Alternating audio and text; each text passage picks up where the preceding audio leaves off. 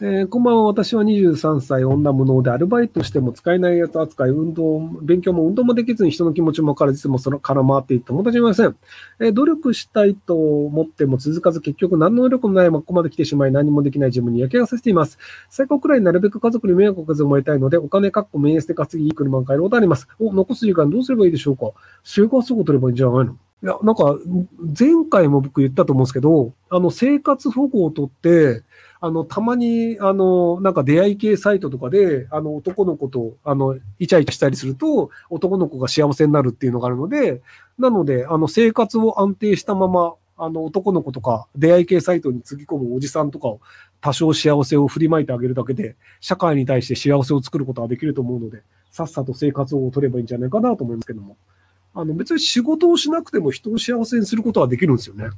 あの、23歳の女の人と付き合えるだけで、全然幸せを感じられるという、40代、50代の独身、童貞のおじさんのっていうのが、割と世の中には超いっぱいいて、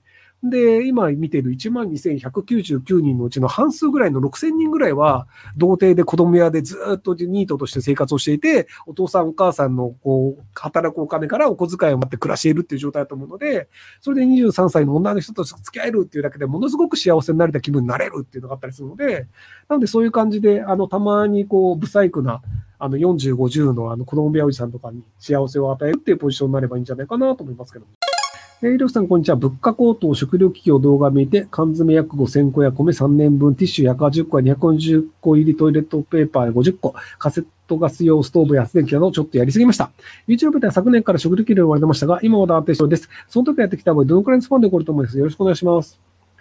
えっと、あの、まあ、プレッパーと言われる、割とその、何か食料危機だったり、世界的な危機があった時に準備をする人たちっていうのがいるんですけど、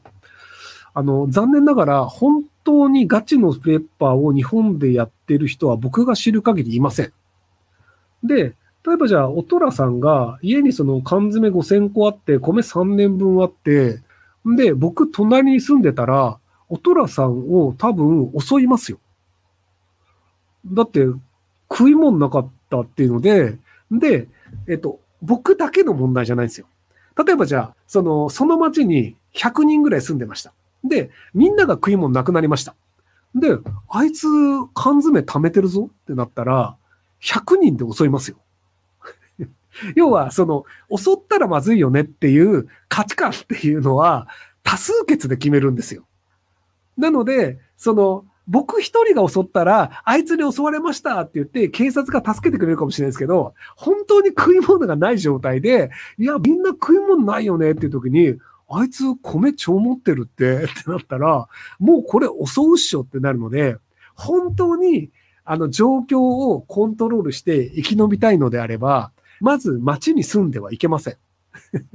要は、街に住んでたら、あいつなんで血色いいのってバレちゃうんですよ。今、食い物ないふりしてたとしても、食ってるやつと食ってないやつは明らかにわかるんですよ。なので、ほん、要は、家から一切出ないっていうので、誰にも気づかれずに3年間閉じこもり続けるのであればいいかもしれないですけど、その場合、多分病気になります。あの、人間って、あの、日の光を浴びないと、まず暮らせないのと、あと、3年分、俺はここで生きるんだってなったとしても、多分空気の入れ替えとか、その酸素が入ってないよねとか、虫が発生するとか、湿気が発生するとか、多分3ヶ月ぐらいそのシェルターで生活してみないと、本当に外でないで暮らせるかどうかわかんないんですよ。フィルターの交換とかね。で、外出た瞬間、あれ？あいつなんで3ヶ月生きてんの？ってなると、あいつあそこから出てきたけど、なんか食料あんじゃね？ってバレるんですよ。なので、本当にやりたいのであれば、まず家を誰も住んでない地域に作ってください。あの、僕の知り合いの北関東に住んでる東出さんっていう人がいるんですけど、あの人は多分、あの、食料危機があったとしても3年間生き延びると思うんですよ。で、彼の家に彼が食い物めちゃくちゃ貯めてたとしても、わかんないじゃないですか。東関東の山奥に住んでるから。なので、もし本当にそれをやりたいのであれば、もう周りの近所に人がいないような田舎でめちゃくちゃ食い物を貯めて、で、水とか食料とかが自分で調達できるような状況にして3年分っていうのであればいいと思うんですけど、そうじゃないのであれば、普通に襲われるだけだと思うので、残念ながら、あの、何か危機があった時に逃げれるかっていうと、襲われる対象です。なので、もうちょっと頭を使った方がいいんじゃないかなと思います。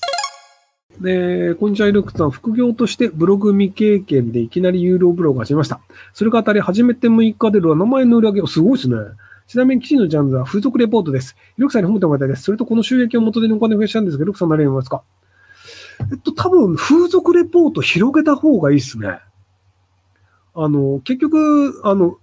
6日間だけでそれだけ集まったっていうのは、タイトルの付け方とか内容とか、結構センスあるんだと思うんですよね。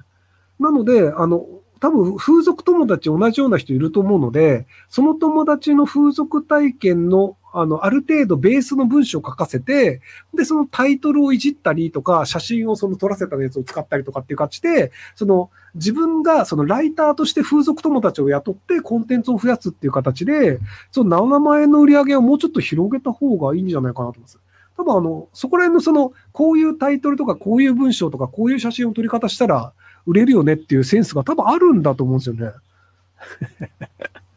いや、もう全然関係ない、どうでもいいところで笑っちゃったんですけど。はい、すいません。はい。というわけで、馬場豊さんでした。はい。